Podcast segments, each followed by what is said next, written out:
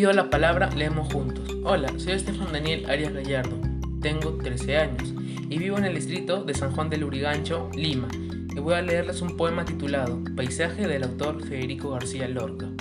La tarde equivocada se viste de frío, detrás de los cristales, turbios. Todos los niños ven compartirse en pájaros un árbol amarillo. La tarde está tendida a lo largo del río y un rubor de manzana tiembla en los tejadillos. Gracias.